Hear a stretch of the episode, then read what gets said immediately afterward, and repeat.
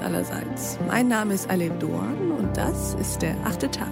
Schön, dass Sie dabei sind.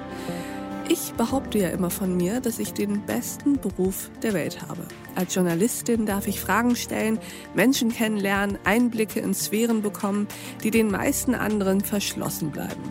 Aber unser heutiger Gast hat einen Job, den ich wahnsinnig, wahnsinnig faszinierend finde und der mich auch ein bisschen neidisch macht.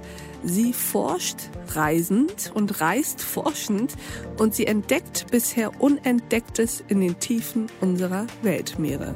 Von dieser Arbeit, von der Faszination und dem Zustand der Ozeane wird sie uns heute berichten.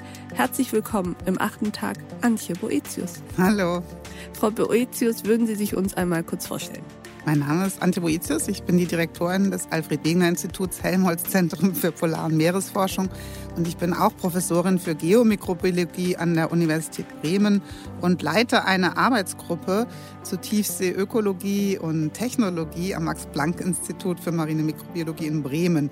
Aber ganz kurz zusammengefasst bin ich ganz einfach Tiefsee- und Polarforscherin. Und deswegen sind Sie heute hier, weil das wahnsinnig interessant ist und sehr, sehr wichtig.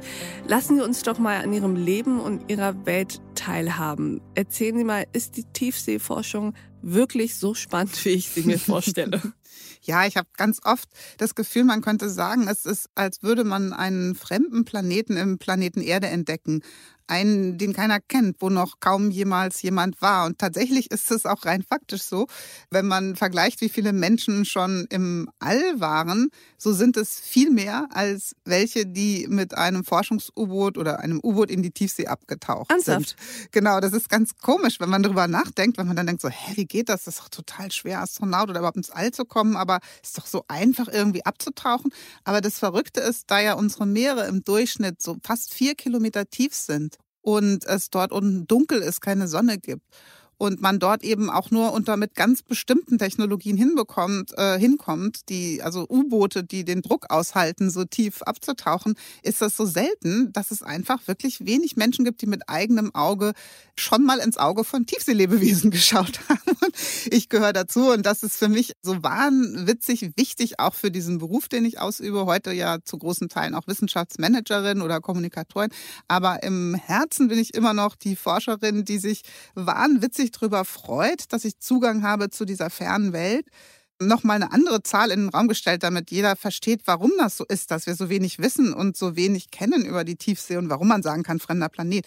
Wenn man die Erde in Sphären aufteilt, also überall, äh, wo Leben überhaupt möglich ist, wo Leben vorkommt, dann ist diese Sache, dass eben 71 Prozent der Erde Wasseroberfläche ist, aber diese eben so tief ist, im Durchschnitt fast vier Kilometer. Und wenn man das zusammenrechnet und noch bedenkt, dass der Schlamm des Meeresbodens auch noch Kilometer dick ist mit Leben drin, dann kommt man darauf, dass 90 Prozent unseres Planeten Erdes von Tiefseebewohnern bewohnt sind und nur 10 Prozent wir alle anderen Landlebewesen und Insekten und Vögel in der Luft miteinander teilen. Und das ist erschütternd irgendwie.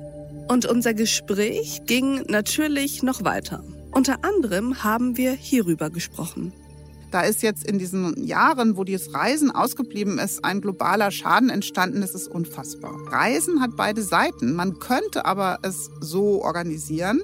Man könnte die Balance in Richtung der guten Seite ja genau. beeinflussen. Wir sitzen hier ja auch auf dem Schiff, was elektrisch fährt. Und es gibt so viele Lösungen, technologische Lösungen, Menschenlösungen, den Zusammenhalt, wie man organisieren kann, dass Reisen ökologisch funktioniert, ökonomisch und sozial, also dieser Dreiklang erzeugt wird und damit ein neues Band zwischen Mensch und Natur entsteht, was beiden weiterhilft. Ich empfehle Ihnen, die gesamte Folge dieses achten Tags zu hören auf thepioneer.de oder in unserer neuen Pioneer App.